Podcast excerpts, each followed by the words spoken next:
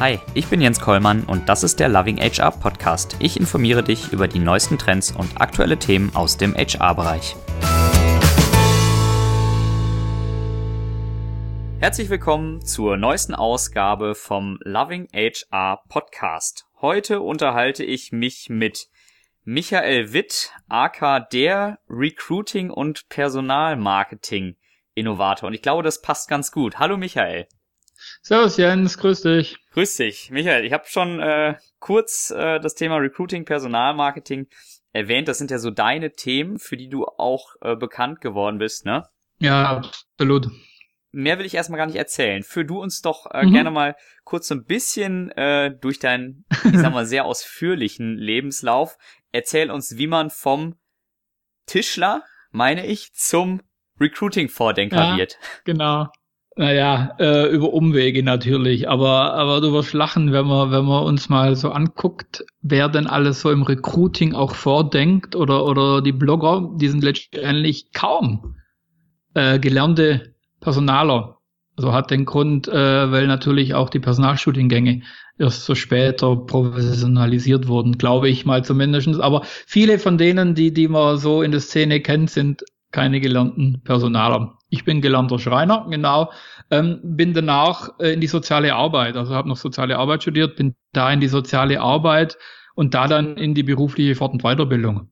Und somit war da gleich mit meinem Berufsstart der Link gegeben von Menschen in Arbeit bringen. Das heißt, du hast dich, du hast dich dem Thema so Stück für Stück angenähert. Genau, also so tatsächlich, ähm, am Anfang war es noch äh, Arbeitslosen beizubringen, wie man Lebensläufe schreibt.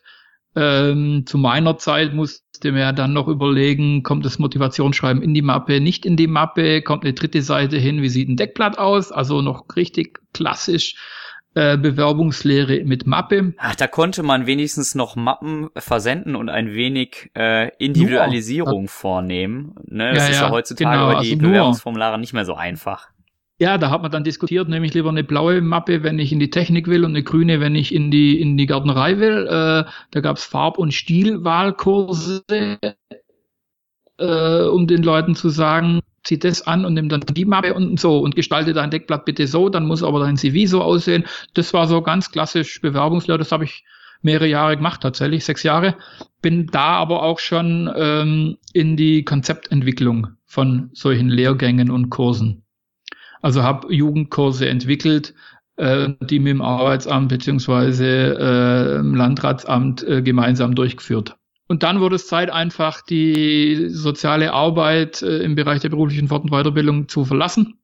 Dann bin ich ähm, auch berufswegplanerisch äh, rangegangen, habe mir überlegt, wie komme ich denn in die Wirtschaft ins Personalwesen und dann als Sozialarbeiter ging dann der Weg quasi über die Personaldienstleistung also ganz normale Agency, gewerblich technisch ausgerichtet. Da habe ich dann das Recruiting geleitet und da danach äh, bin ich zu Ford Industrial Services gegangen und dort gab man mir das Vertrauen und den Freiraum, das zu tun, äh, was mir dann den Namen Innovator verschafft hat. Und äh, dann hast du fleißig innoviert mit verschiedensten Themen. Unter anderem ja. äh, hatte ich äh, vor ein paar Wochen auch mit deinem ehemaligen Kollegen Robindo Uller darüber gesprochen, ähm, mit dem Thema äh, über Amazon zu rekrutieren. Ach ja, stimmt. Äh, Robin und ich haben, haben einen Vortrag gehalten in der Social Media Night in Stuttgart. Äh, und da haben wir das, den Amazon Case vorgestellt. Ja, wir haben äh, quasi eine Storytelling-Kampagne äh, in ein E-Book verpackt und dieses E-Book dann auf Amazon angeboten und den Algorithmus gehijackt quasi, um unsere Fan- bzw. Bewerberbase zu erweitern. Somit haben wir Amazon als Recruiting-Plattform umfunktionalisiert in diesem Case. Und hat ganz gut funktioniert, äh, hat er erzählt, dass die Conversion ziemlich gut war. Die Conversion war gut. Auf der Stellenanzeige ähm, von Amazon genaue Zahlen zu kriegen, ist schwierig. Aber die Kampagne läuft noch. Also die, das war eine Trägerkampagne in die neue Branding-Welt äh, dieser Firma und die Kampagne wurde jetzt quasi umlackiert. Inwiefern glaubst du, dass dir dein eigener Weg, äh, ein ich sag mal, eher untypischer Weg äh, mhm. vielleicht auch geholfen hat, da ein bisschen freier, bisschen querer auch zu denken und dann auch auf solche Maßnahmen zu kommen? Also ich glaube zum einen, dass das Querdenken einem liegt oder nicht.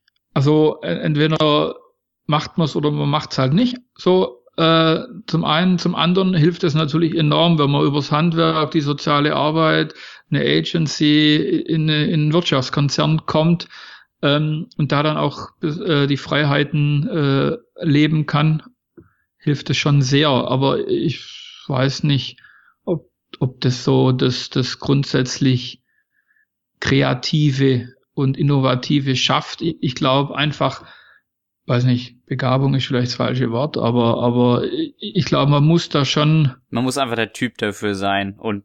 Hm. Ja, genau, man muss es so in, im Blut haben, neugierig sein und, und ständig überlegen, passt es, passt es nicht, geht es im Recruiting, geht es nicht im Recruiting, wie könnte es aussehen, wie kann es sich entwickeln. Da muss man auch Bock drauf haben. Äh, Michael, du bist ja mittlerweile deutlich freier unterwegs äh, und bekommst sehr viel mit in der Recruiting, Personalmarketing, Landschaft.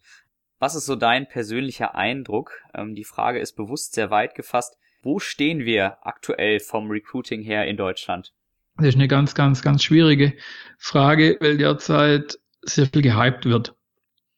Also auf der einen Seite schwappt so das New Work rein, so die Arbeitswelt, die Rahmenbedingungen an sich in den Unternehmen ändern sich und damit muss der Personaler ja an sich äh, treibende Figur sein. Die Digitalisierung wird auch sehr gern äh, im HR-Department angelastet, ähm, diese zu treiben. Und damit muss der gemeine Personaler sich grundlegend auseinandersetzen und mit dem Fokus nochmal auf Recruiting da ist so, dass man zumindest in dieser Recruiting-Filter-Bubble wird zurzeit äh, einfach Algorithmen, äh, KI, also die Artificial Intelligence etc. sehr, sehr hypen.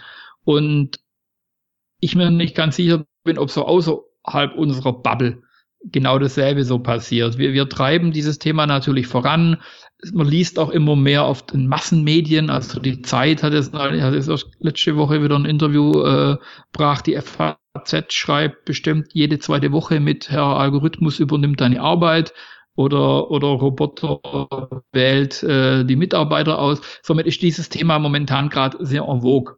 Mhm. Was ich aber erlebe, weil du sagtest, ich bin freier unterwegs, ähm, heißt es ja, ich will entweder freier bleiben oder fester werden. Ähm, somit begebe ich mich zurzeit auch immer mal selber in Bewerbungsverfahren und da lebe ich eine ganz andere Welt. Da mhm. lebe ich, erlebe ich einfach die Basics sitzen nicht.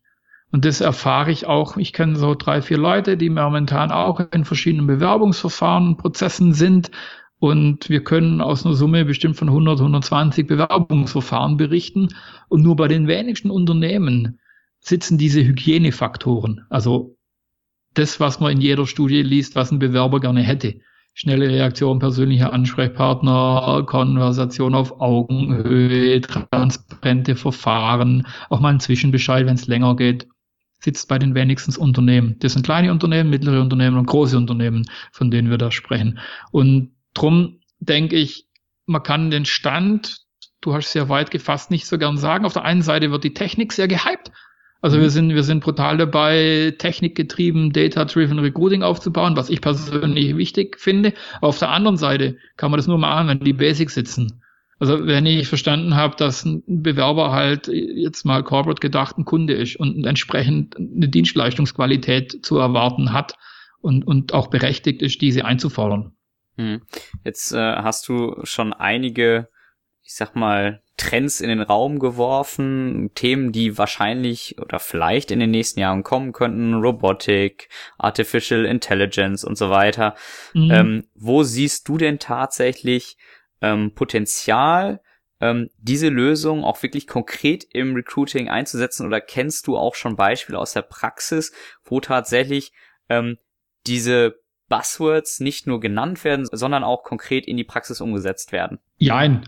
Also Beispiele kenne ich vom Hörensagen angeschaut, habe ich mir erst zwei konkret, über die darf ich auch nicht sprechen leider, äh, aber äh, ich kenne zwei Beispiele, wo tatsächlich zum einen mal data-driven, also die Daten verarbeitet werden, die Webseiten und Marketingkampagnen äh, und das andere ist die Matching-Technologie.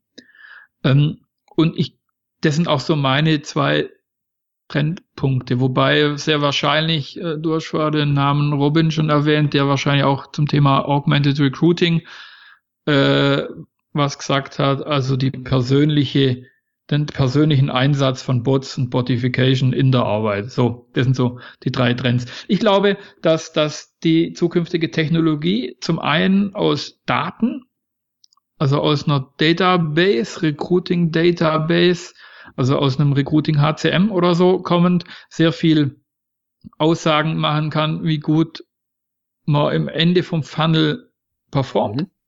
Ähm, auf der anderen Seite glaube ich, dass automatisierte, also sich wiederholende, repetitive administrative Aufgaben begonnen werden, zunehmend zu, zu automatisieren, also zu roboterisieren.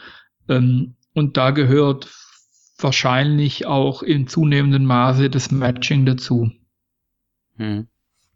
Also die Vorauswahl.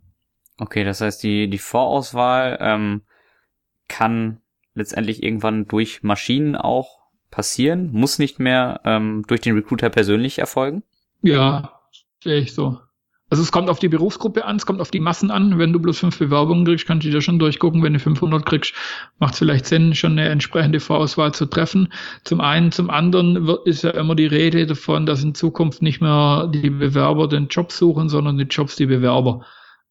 Also ist auch die Frage, wie rum wird gematcht? Mhm. Also matcht man dann eingehende Bewerbungen auf ein Stellenprofil oder, oder matcht man quasi den Job auf einen Markt?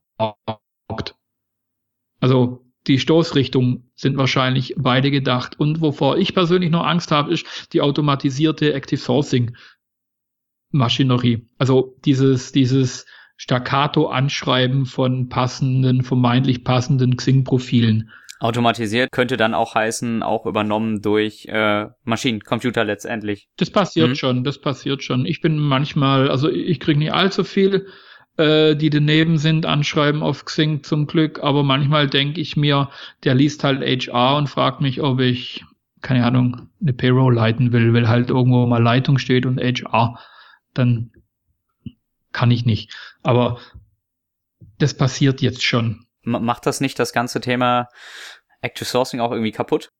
Doch schon, das, das führt zu einem riesen Quality Gap. Also das, das macht's richtig kaputt, so dass die Kandidaten genervt sind und auf der einen Seite, auf der anderen Seite führt es aber dazu, dass die, die richtig sourcen und die Leute qualitativ anschreiben, natürlich eine hohe Response, höhere Response haben. So, also hat zwei Seiten der Medaille. Also die, die es können und gut sind, werden, glaube ich, besser sein. Aber viele lesen halt diese Mails gar nicht mehr. Das ist ja das Problem, dass auch selbst die, die gute mhm. Anschreiben verfassen, deren Anschreiben werden gar nicht mehr gelesen, weil die Leute sowieso vollkommen ja. Overload haben an Anfragen. Richtig, genau. Ja, also das wird so sein. Drum, drum wird, drum wird das Sourcing, glaube ich, versucht automatisiert äh, nee, versucht automatisiert zu werden, mhm. so, auch wenn ich Schwabe bin, reden wir Deutsch. ähm, äh, und man wird relativ schnell merken, dass das eher zur Frustration auf Bewerberseiten führt, weil wenn die großen äh, Beratungsfirmen dann tatsächlich Algorithmen, die können ja 20.000 Leute anschreiben am Tag oder 50 oder 80.000. Ja, sicher. Und dann, dann, dann scheppert's ja nur noch in mein Postfach rein. Also ich glaube, das bringt nichts. Ich glaube, im Sourcing sollte man das Mindset ändern und, und, und die Qualität hochhalten und nicht äh, auf Masse gehen. Weil Sourcing ist quasi die, die Chirurgie des Recruitings. Die, die Königsdisziplin? Ja, unter Umständen ja, aber Sourcing geht viel zielgerichteter chirurgisch einfach vor. So, und, und, und sieht einen Kandidat, finde ich, bisschen anders wie Recruiting. Königsdisziplin, ähm, in, Im Bereich der Direktansprache eventuell ja, aber wenn man mal gewerblich-technische Fachkräfte rekrutiert hat, ähm, wird, wird man auch sagen, 150 Elektriker an den Standort zu rekrutieren, kann auch eine Königsdisziplin darstellen.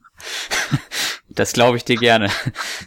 Ja. Äh, du sagtest ja, also zum Beispiel eine Komponente im Recruiting, die die Vorauswahl sozusagen, kann durch Maschinen erledigt werden. Das heißt, dem Recruiter könnte, könnte, könnte dem Recruiter mhm.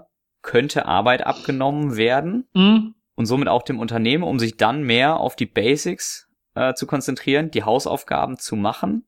Das, was du angesprochen hast, was bei vielen Unternehmen immer noch nicht passiert, obwohl, obwohl das wirklich sozusagen die Grundvoraussetzung für erfolgreiches Recruiting ist? Ja, also es gibt ja auch Ansätze und den teile ich, dass tatsächlich äh, durch den Einsatz von Maschinen, also durch die Digitalisierung auch auf der einen Seite wieder Menschlichkeit auf der anderen Seite kommt. Also die Frage ist tatsächlich, ist ein Recruiter ein Terminvergabespezialist? Ja, die Frage ist durchaus berechtigt. Wieso muss ein Recruiter 35 Termintelefonate am Tag führen? Kann man das nicht automatisieren, ja. dass die Kandidaten selber ihren Termin auswählen, der passt, und dann treffen die sich entsprechend? Ist ein Recruiter ein Dateneingabespezialist und so weiter. Also wenn man mal einfach zählt, was ein Recruiter so alles an Admin-Wolken und Blumen um sich rum hat, wenn man das wegnimmt und diese Zeit dann aber wieder mehr in die, in die Kandidatenzentrierung, also in die Kandidatenbetreuung steckt, dann gewinnt man durch Digitalisierung und zwar ziemlich deutlich. Und das muss man dann merken und zwar genau in den Basics, so wie du sagtest. Und man muss sich dann auch klar sein, das habe ich in meinem letzten Artikel auch geschrieben, wir bewegen uns auf der Nulllinie. Das sind Hygienefaktoren. Das sind nicht die Faktoren, wo der Bewerber sagt, geiler Laden, die behandeln mich mal richtig gut, sondern der sagt, ja, sie antworten. Punkt. Also da mache ich keinen Purzelbaum, wenn ich eine E-Mail kriege und sage, oh, es tut mir leid, es geht jetzt nochmal zwei Wochen länger, sondern das erwarte ich. Das sind die EDA-Faktoren in der Buchhaltung, sagt ja. man ja das so dazu. Also man muss sich bewusst sein, die Basics, über die wir seit Jahren reden, sind die, die auf dem Bereich der Hygienefaktoren liegen und nicht auf denen, wo tatsächlich Candidate Experience ähm, geschaffen wird, wo also nachhaltige.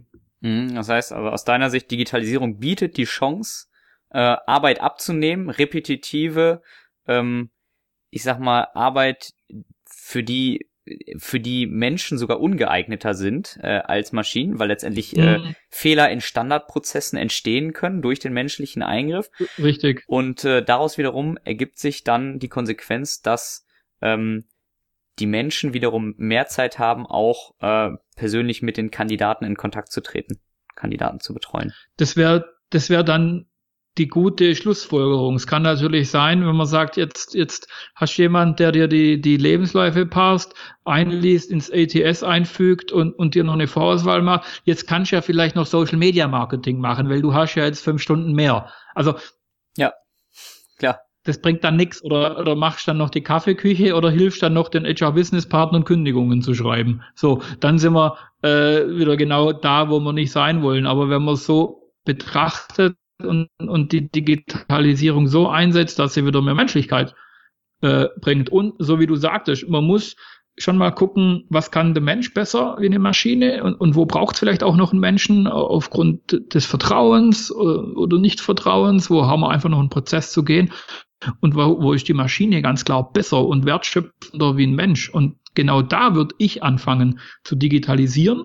Zum einen und zum anderen, Daten sind da. Wir arbeiten einfach zu wenig mit diesen ganzen Datensätzen, die wir im Recruiting haben. Wir machen zu wenig Korrelationen und wir schließen zu wenig draus, um eben unsere Prozesse zu verbessern. Ja, ähm, Michael, wenn du jetzt mal äh, auf der, dich auf der grünen Wiese austoben dürftest, das heißt, mhm. ähm, du darfst dich, äh, du darfst selbst ein Recruiting aufbauen oder Andersrum gedacht, ein Unternehmen käme auf dich zu, das klassische Post and Pray funktioniert nicht mehr, ich bekomme äh, meine Stellen nicht besetzt. Äh, wie würdest du das aus deiner Sicht optimale Recruiting aufbauen? Welche Maßnahmen würdest du auswählen? Wie würdest du das Ganze auch organisatorisch aufsetzen? Wofür würdest du Maschinen einsetzen? Wofür würdest du auf Menschen setzen? Ähm, erzähl mal, wie stellst du dir das perfekte Recruiting der Zukunft vor? Gute Frage. Als Freier sage ich das natürlich nicht. Das könnte man ja dann mich so fragen.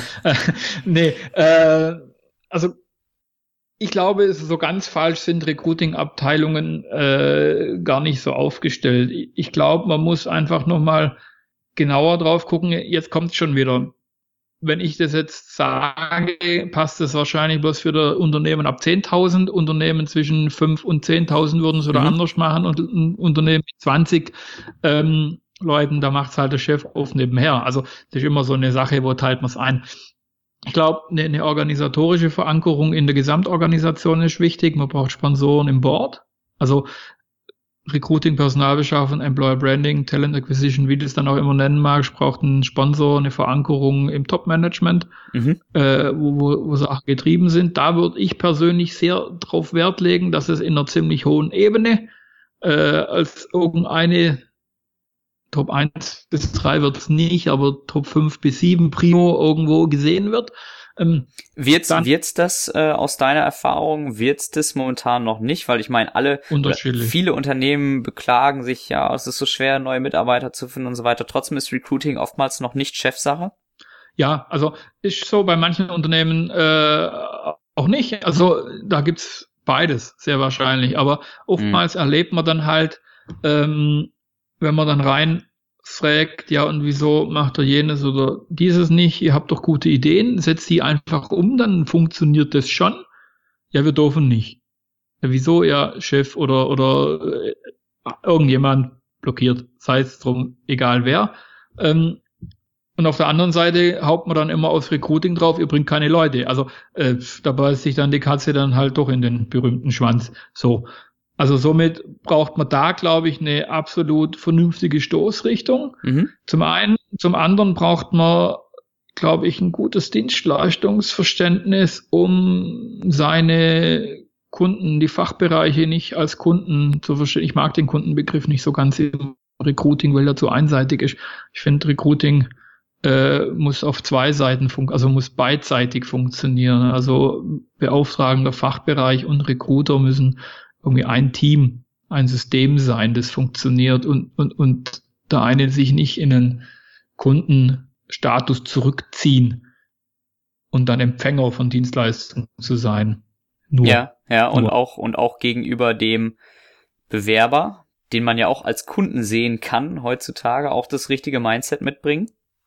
Ja, das ist dann das nächste, also das Recruiting Ups, Recruiting Upskilling oder, oder das Recruiter äh, Ausbildung. Da kann man diskutieren, ist der Bewerber dann tatsächlich am Anfang des Funnels mal zumindest ein klassischer Kunde, wahrscheinlich im Marketing, also so in dem Bereich, wo du dich dann bewegst, wirst schon eher von einem Kunden sprechen. Je weiter er im Funnel vorrückt, weiß ich nicht, wie weit sich da der Kundenbegriff dann wieder verwässert. Mhm. Aber, aber die Stoßrichtung muss meiner Meinung nach ganz klar auf den Bewerber zielen und aus einer gemeinsamen Position des Unternehmens heraus. Drum ist in meiner Auffassung der Fachbereich kein Kunde, sondern ein, ein, ein Hiring-Partner oder keine Ahnung, ja. wie man das dann mag. So, ähm, da würde ich also so vom Mindset her gucken. Eine Recruiting-Abteilung würde ich auf der einen Seite äh, eben sehr mit diesem Kunden und äh, Mindset aufstellen auf der anderen Seite ein sehr technisches, also ein Data Management äh, Face geben, so.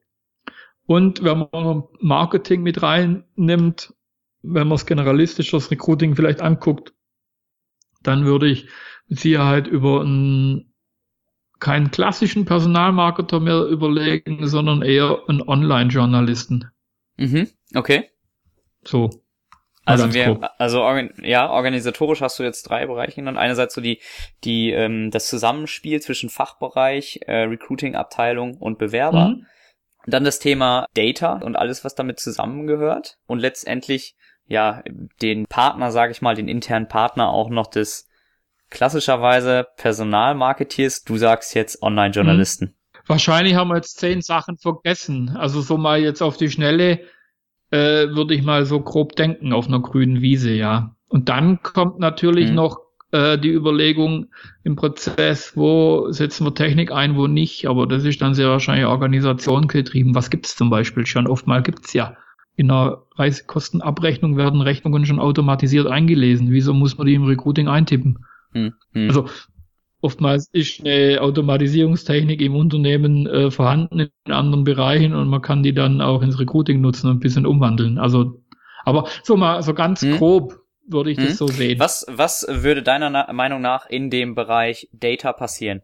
Ne, in dem Bereich Data, äh, zum einen klar dieser Recruiting Funnel, also Prozess, Bounce Rates, alles was man da so, so bekommt, da bekommt man ja recht viel äh, Daten, Prozessdaten. Mhm diese eher zum Steuern der Abteilung äh, nicht um so einen Mitarbeiter zu machen, sondern tatsächlich zu gucken, wo haben wir vielleicht Medienbrüche, wo, wo, wo springen die Kandidaten ab, wo funktioniert's gut, wo sind wir zu langsam, wo sind wir vielleicht auch zu schnell, ähm, wie sind die Interview verteilt und so weiter und so fort. Ähm, also wirklich äh, klassisch, sage ich mal, analog zu so einem Sales Funnel, ein Recruiting Funnel. Richtig, genau. Aufzubauen. Hm, wo wo, wo fange ich den, wo fange ich die Kandidaten ein? Wie viele sind's und wie viele kommen am Ende durch? Ja, genau. Und das wäre dann das, wo fange ich die Kandidaten ein? Das wären ja schon Marktdaten, also Marketingdaten.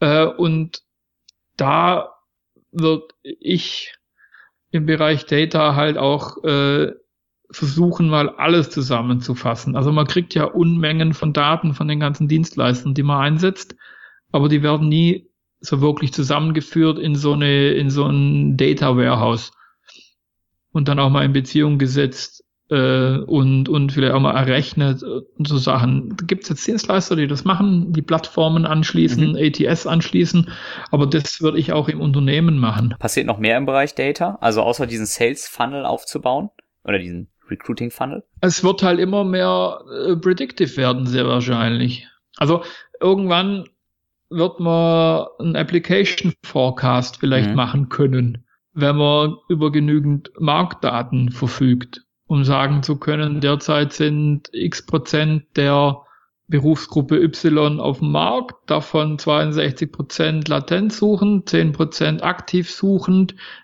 Für unseren Bereich, wo wir wohnen, kommen dann wieder bloß drei Prozent und 10 tun es von diesen drei Prozent dann auch wieder bloß 40 Prozent. Also können wir davon ausgehen, dass ja, das Ganze dann noch verknüpfen mit so. unternehmensinternen Daten und dann irgendwann dahin kommen, so die und die äh, Position, die muss ich in einem halben Jahr besetzen. Das heißt, ich muss die in äh, zwei Monaten dort und dort schalten wahrscheinlich, damit ich ne, irgendwann dann äh, an dem und dem Standort mit dem Richtig, und dem Profil genau. besetzen kann.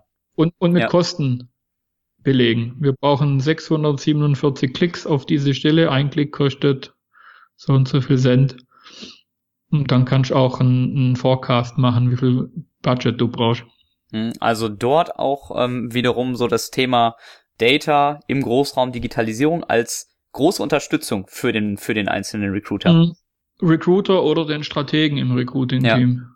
Also Steuerungsdaten braucht er wahrscheinlich eher, der ein bisschen die Verantwortung hat, für diesen Bereich auch zu steuern und zu gestalten. Ähm, ein Recruiter braucht sehr wahrscheinlich mehr die operativen Daten. Also wie viele Bewerbungen sind eingegangen? Äh, bin ich noch im, im, im Timetable drin? Äh, überschreite ich die Cycling-Zeit? Ab wann muss ich Alarm schlagen, um das einzuschalten, diese Stufe einzuschalten oder die, die Stelle doch in Sourcing, keine mhm. Ahnung, oder doch nochmal auf den Fachbereich. Also wo sind da die Eskalationsstufen? Wann gehe ich nochmal in so einen Fachbereich, sag, diese Wollmilchsau gibt's nicht, die du willst. Ja. Vielleicht suchen wir bloß ein Tier. Mhm. Ähm, so, wann coache ich den auf den Markt? Muss man ja oftmals tun, zu sagen, gibt es nicht, sondern äh, das gibt's. Auch dafür kann man Daten ja einsetzen. Auch für die interne äh, Bereitschaft, gegebenenfalls auch von Ansprüchen wegzukommen und zu, zu sagen, die letzten zehn Stellen in diesem Bereich haben wir so lange braucht, die haben so viel gekostet und wir mussten mit diesem Skills umgehen. Keine Ahnung. Ja, hm. Alles natürlich jetzt in die Tüte gesprochen. So, vielleicht gibt's es schon, vielleicht auch nicht. Wird aber, also dieses, dieses ganze Thema äh, Predictive Analytics äh, im, im Großraum People Analytics wird, wird sicherlich ein sehr, sehr spannendes Feld in den kommenden Jahren für Unternehmen. Da steht ja noch vieles am Anfang und dementsprechend auch für den Bereich äh, Recruiting. Richtig, also da, da sind sehr viel Modelle skizziert, sehr viel Konzepte geschrieben, aber ich glaube auch, dass hinter vorgehaltener Hand sehr viel, vor allem die größeren Unternehmen, schon sehr viel machen, schon seit Jahren sehr viel machen und auch immer mehr gehen, aber halt nicht an die große Glocken hängen. Ähm, und so die mittleren, also die, die kleineren Konzerne, größeren KMUs, die werden, was ja die Masse unserer Firmen in Deutschland äh, darstellt, äh, die werden so langsam aber sicher sich an Lösungen herantasten, will da natürlich auch immer der Mitteleinsatz. Also es wird sich keiner ein Strategen und ein Data Science Recruiter leisten können. Ja. Vielleicht mal müssen, aber zurzeit halt noch nicht auf Payroll irgendwie verankert haben. Hm. Äh, jetzt äh, hatten wir schon vorhin kurz angesprochen, dass der, ja, der Fokus auf den Menschen ganz, ganz wichtig bleiben wird, e eventuell auch mehr Beachtung finden mhm. muss oder kann durch die Unterstützung von Technik. Ähm, was macht aus deiner Sicht einen guten Recruiter aus, auch mit der Entwicklung hin zum Bewerbermarkt. Da ist ja heutzutage auch ein ganz anderes Mindset notwendig. Äh, früher habe ich meine Stellenanzeige rausgegeben, es haben sich zig Leute beworben, ich konnte aus zig guten Leuten auswählen. Heutzutage ist es ja viel mehr andersrum, dass viele Unternehmen um die guten Kandidaten werben müssen. Also ich glaube, dass das grundsätzlich die Recruiter mehr von den Sammlern zu den Jägern äh, werden müssen, weil die vollen Wiesen voll Blüten nicht mehr abgeerntet werden können. Also quasi kommen nicht mehr so viele Bewerbungen. Also das heißt, man muss, man muss zum Jagen gehen und wenn man zum Jagen geht, muss man halt wissen, wo die Jagdhunde sind. Das heißt, es muss ein größeres Zielgruppenverständnis her. Aber das hast quasi du ja schon implizit in deiner Frage alles schon beantwortet. Ähm, es ist trotzdem schön, das nochmal so zu hören. Ja, aber das stimmt so ich würde grundsätzlich eben, wenn wir gucken, zum einen haben wir dann die, die in manchen Unternehmen nennt man die Candidate Relations Leute, also die, die tatsächlich den Bewerber führen, da ein ganz starkes Interesse auch an Personen haben und das auch können. Da geht's ja dann auch um Persönlichkeit, nicht nur um antrainierte Skills. Ähm, die muss man in diesem Bereich dann fördern und trainieren und einsetzen. Jetzt habe ich gelernt durch unseren letzten Podcast, da kommt dann auch noch eine Antwort, äh, dass auch da natürlich Unterschiede bestehen. Es sind nicht nur alle äh, auf der Bühne und, und haben ein Mikro in der Hand, sondern es gibt unterschiedliche Zielgruppen, die unterschiedliche Recruiter dann auch wollen. Also wahrscheinlich ist ein IT-Recruiter nicht jetzt gerade jemand, der beim Karneval in der Bütt steht. So. Ähm, aber grundsätzlich muss ein Recruiter jemand sein, der keine Angst vor Menschen hat und auf Menschen zugeht. Mhm. Auf der anderen Seite die Data Science Leute, die werden sehr wahrscheinlich eine komplett andere Ausbildung haben, äh, trotzdem Personaler sein. Und da kommt so sprechen sie Tech äh, zum äh, Einsatz, sondern ich will nicht was mit Menschen machen, sondern mit Menschen und Technik oder vielleicht so rum mit Technik und Menschen. Ähm, in diesem Bereich, das sind Leute, die tatsächlich eher äh, Personalwesen aus Analytics-Sicht verstehen müssen. Das wird sehr wahrscheinlich eine ganz andere Ausbildung sein, anderer Typ Mensch unter Umständen, aber der mit einem anderen Mindset einfach an die, an die Sache hingeht. Und dann gibt's die, die klassischen Marketer, äh, die halt tatsächlich wissen, wie konvertiert was und die, die Kanäle voll machen durch ihre Tätigkeiten. Ob das ein Recruiter ist oder, oder ein eigener Beruf. Ich finde immer, ein Recruiter muss zu bestimmten Prozentsatz, fünf bis zehn Prozent Personalmarketer sein. Ein Personalmarketer musst du fünf bis zehn Prozent Recruiter sein, weil in diesen Bereichen äh, entsteht die Verlinkung dieser beiden Berufsbilder. Wenn ein Recruiter die Kampagnenlogik nicht versteht und ein Personalmarketer gar nicht weiß, was es für Stellen sind, die er da bewerben muss, funktioniert es halt nicht. Und, und somit müssen die schon zumindest ein Grundverständnis von der, von der naheliegenden Profession sein, mit denen man zusammenarbeiten muss. Hm, das heißt, die, dieses Dreiergespann aus Data Scientist, Recruiter und Personalmarketer erhöht aus deiner Sicht zumindest die Chancen auf ein erfolgreiches Recruiting.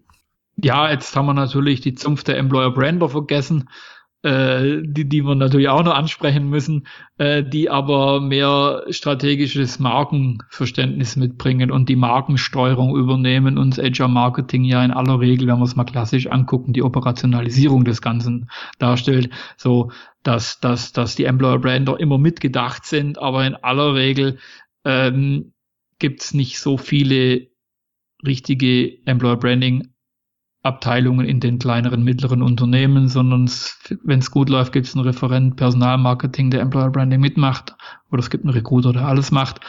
Die Unternehmen, die den Luxus haben, eine Employer Branding Abteilung zu haben, die haben dann natürlich ein Vierer gespannt. Die sind meistens ja auch äh, organisatorisch schon ganz gut aufgestellt, was das Thema angeht. Ja, und grundsätzlich schon sehr bekannt. Ja. Also, ja. Hm. so. Die haben schon einen Corporate Brand, der eigentlich bekannt ist und die haben dann noch genügend Employer Brander, die die Marke dann halt auf den Arbeitsmarkt übersetzen. Ja.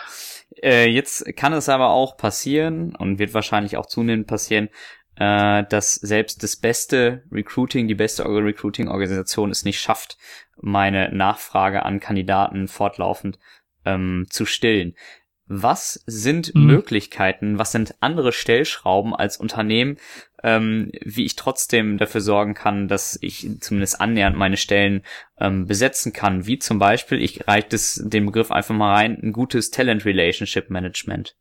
Das ist mit hundertprozentiger Sicherheit ein großer Asset, den man da äh, einbringen kann. Aber wenn du grundsätzlich keine Bewerber hast, wirst du auch ein leeres äh, Talent Relationship Management haben. Also dann wirst du wenig, weniger in den Kanälen haben. Also ähm, da gibt's dann ganz verschiedene Faktoren. Also Standort ist oftmals einer. Produkte sind vielleicht ein anderer. Also wenn es der Standard ist, muss man halt überlegen, wenn ich ITler auf dem Land suche, ob ich dann nicht vielleicht eine Niederlassung in Berlin aufmache. So. So wie das ja viele Unternehmen auch mittlerweile machen. Richtig. Also ich gehe dann halt einfach dahin, wo meine Kandidaten sind, weil, weil die berufliche Mobilität, die ja immer so hoch gelobt wurde, die nimmt stetig ab von Generation zu Generation, wenn man diese Generationenbarometer sich immer mal anguckt. Also kommt mir mal zumindest so vor arbeiten in der Stadt, wohnen auf dem Land und irgendwo anders hinziehen, auf gar keinen Fall. Und studieren am besten in, in der Garage. So, also. Ja. Ja, aber äh, super Beispiel. Also ich meine, ähm, das machen schon einige Unternehmen, dass sie bestimmte Organisationseinheiten dann irgendwie auslagern nach Berlin oder oder ne, zumindest räumlich auslagern nach Berlin, um ITler zu bekommen. Trotz, tatsächlich hat aber ja in Deutschland haben so viele Unternehmen, wahrscheinlich fast jedes Unternehmen hat irgendwie Probleme, wahrscheinlich auch nicht nur in Deutschland, ITler zu rekrutieren. Mhm. Trotzdem hat man das Gefühl, die Unternehmen sind noch lange nicht flexibel genug, weil es ist ja nur mhm. eine Minderheit der Unternehmen, die sagen, ja. okay, komm, dann sitzen die halt zu Hause oder in Berlin oder sonst irgendwo. Es sind trotzdem noch so wenige. Da muss sich doch generell auch einfach die Haltung verändern, oder? Da muss man flexibler Richtig, werden. Man ja. kann doch nicht weiterhin sagen, ne, ich sitze jetzt halt wirklich, wirklich hier in, in der äh, tiefsten Provinz, aber äh, die ITler, die sollen trotzdem zu mir kommen. Das ist ein sehr selbstbewusstes Auftreten, wenn man so auftritt, natürlich. Das kann man natürlich mit guten Gehältern oder anderen Benefits dann oftmals wettmachen, aber halt auch nicht auf Dauer. Ähm, du hast schon recht, das machen wenige. Da wirds Recruiting wahrscheinlich auch keine Lösungen anbieten können. Die können halt darauf hinweisen und eine Landkarte aufzeigen und sagen, guck, ähm, wir haben jetzt mit 40 Kandidaten gesprochen, die würden Zehn davon würden gern bei uns anfangen, aber halt nicht bei uns auf dem Dorf. So.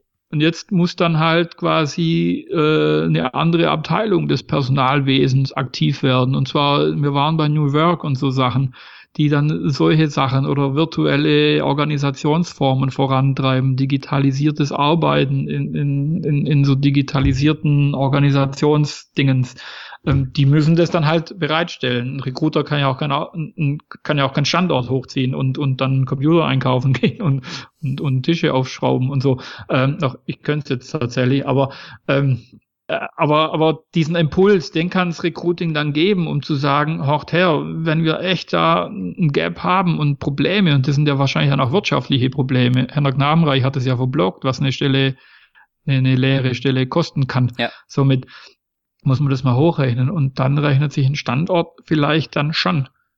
Ja, ich meine, die Recruiting-Abteilung ähm, fungiert ja in, in ihrer Art und Weise auch oftmals so ein bisschen als Stimmungsbarometer oder auch, auch Trendradar, weil sie sehr nah an den ganzen Kandidaten äh, dran Richtig, ist. Ja. Ähm, aber ähm, wie du schon sagtest, äh, das Recruiting kann dann bestimmte Themen in die Organisation reingeben, die dann auch darauf reagieren muss. Wie gut funktioniert das aus deiner Sicht in der Praxis und ähm, falls es bei mir im Unternehmen noch nicht so gut funktioniert, wie kann ich das ändern? Wie kann ich dafür sorgen, dass Recruiting ähm, mehr Einfluss hat oder auch die Denkanstöße des Recruitings äh, zu konkreten Maßnahmen im Unternehmen führen, um meinen Recruiting-Funnel fortlaufend zu füllen? Da haben wir vorher schon mal kurz drüber gesprochen bei der Frage, was wäre so dein Wunsch, wenn ich es auf einer grünen Wiese aufbauen dürfte? Das ist eben dieser Sponsor im Board. Hm.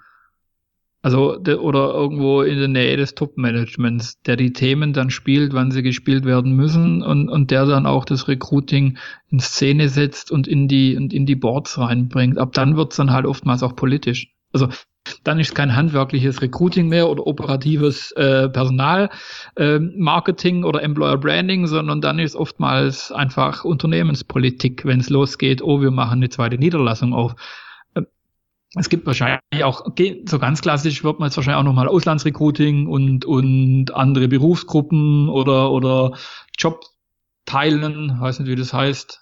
Jobsharing. Ähm, also, dass man einen Job mit zwei Leuten, Jobsharing, genau, dass man einen Job mit zwei Leuten besitzt, um dann einen zu haben. Vielleicht kann der eine das, der andere das und so.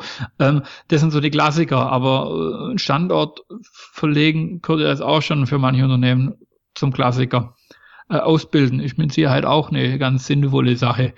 Irgendwann, also vorausschauen, zu sagen, in drei, vier, fünf Jahren brauchen wir diese Leute, also fangen wir jetzt an uns genau um diese Gruppen zu kümmern, und zwar im Nachwuchsbereich.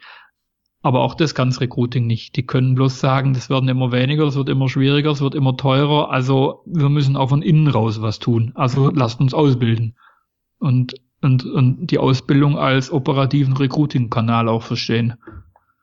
Und das kann man halt spielen, kann man seinen Chef sagen, der den Chefchef, und wenn es dann nochmal zehn Etagen drüber sind, dann, dann äh, kann man niemanden Vorwurf machen. Drum, glaube ich, ist schon immer wichtig, einen Sponsor irgendwo zu haben, der die Wichtigkeit dieser Tätigkeit erkennt und auch hm. trägt. Wie, ähm, wie schätzt du das ganze Thema ein? Wo, wo wird's da in den nächsten Jahren hingehen? Du sagtest jetzt vielleicht auch Ausbildung als Recruiting-Kanal verstehen, wobei es auch immer schwieriger wird, Auszubildende zu finden. Also einfach sehr, sehr viele mhm. Herausforderungen, die da auf Unternehmen zukommen. Was glaubst du, wie wird sich das Thema entwickeln? Wie werden sich auch Unternehmen weiterentwickeln, äh, ähm, um genügend Kandidaten zu finden? Ich glaube, das wird genau so bleiben, weil genau das, äh, über genau diese Themen diskutieren wir ja immer. Also man hat ja immer zu wenig Kandidaten und man hat ja eigentlich immer das Problem, nie die passenden zu finden und irgendwie ist dann auch immer noch alles zu teuer und irgendwie ist alles. Hm. Also ich glaube, es wird sich tatsächlich äh, die Art der Ausbildung wird sich vielleicht ändern. Die ist ja auch schon recht alt und man sieht schon Ausbildungsmodelle, duale Studiengänge, wo man dann beides macht oder dass man in Schulen schon einen Teil der Ausbildung macht. In Baden-Württemberg gibt es zum Beispiel das, das Fach Digitalisierung schon ab der fünften Klasse und so. Also das finde ich recht cool. Ja, auf jeden Fall. Und ich glaube, so in diese Richtung wird es schon gehen. Ähm, klar, das Recruiting wird vielleicht technischer, vielleicht auch nicht. Vielleicht probieren wir jetzt zwei Jahre rum und dann, also es ist schwierig zu sagen, aber ich glaube, die Grundproblematik, wir kriegen zu wenig Bewerber, die wird bleiben. Vielleicht, vielleicht jetzt studiert ja jeder Dritte, glaube ich, IT, weil er genau weiß, da habe ich sicher einen Job. Wenn aber die IT so weit vorangeschritten ist, dass auch ITler nicht mehr alle gebraucht werden, weil sich die Dinger selber programmieren können, dann haben wir auf einmal zu viel ITler und brauchen Landschaftsgärtner. Keine Ahnung.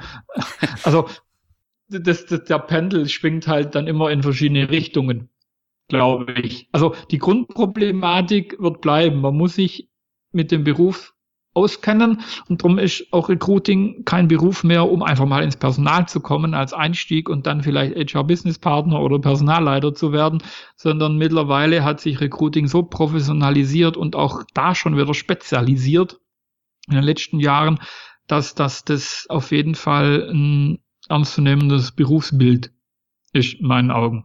Hm. Leider sind wir noch nicht so weit gekommen, dass es da äh, Standards gibt. Jeder meint ja, Recruiter also jeder meint ja irgendwie sagen zu können, was ein Recruiter können muss. Völlig in Ordnung. Aber so ein Common Sense gibt's glaube ich, noch nicht so wirklich. Außer dass er zum Arbeiten kommen muss, halt, wenn es losgeht.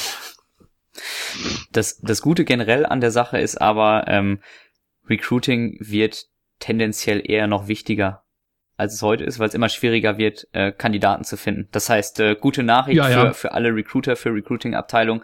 Ähm, die Bedeutung wird eher noch zunehmen. Auf jeden Fall. Also da, wo sie schon sehr hoch gehängt ist, wird sie bleiben. Da wird wahrscheinlich äh, sogar das Finanzvolumen, also das Budgetvolumen äh, steigen, könnte ich mir vorstellen. Bei denen, die kämpfen, um gesehen zu werden, die werden gesehen werden, glaube ich. Die, die werden wahrscheinlich äh, mehr Visibility bekommen in den Unternehmen. Und da, wo es noch kein Recruiting gibt, wird es Recruiting geben. Also ich glaube, so den Weg kann man schon mal äh, äh, so vorzeichnen. Aber äh, mit dem Problem haben wir alle dann immer noch zu kämpfen. Also mit unterschiedlichen Tool-Einsatz dann. Ja. Irgendwie. Super. Ähm, wir werden das äh, beide weiterhin gespannt verfolgen, Michael. Auf jeden Fall. Das Schöne ist ja, immer wieder neue Themen. Ähm, bedeutet insbesondere für dich mhm. auch immer wieder ganz viele Themen, über die du selbst andere Menschen informierst. Du bist mhm. ja auch so eine Art, ich sag mal, Trendscout, Trendradar für den Bereich Recruiting.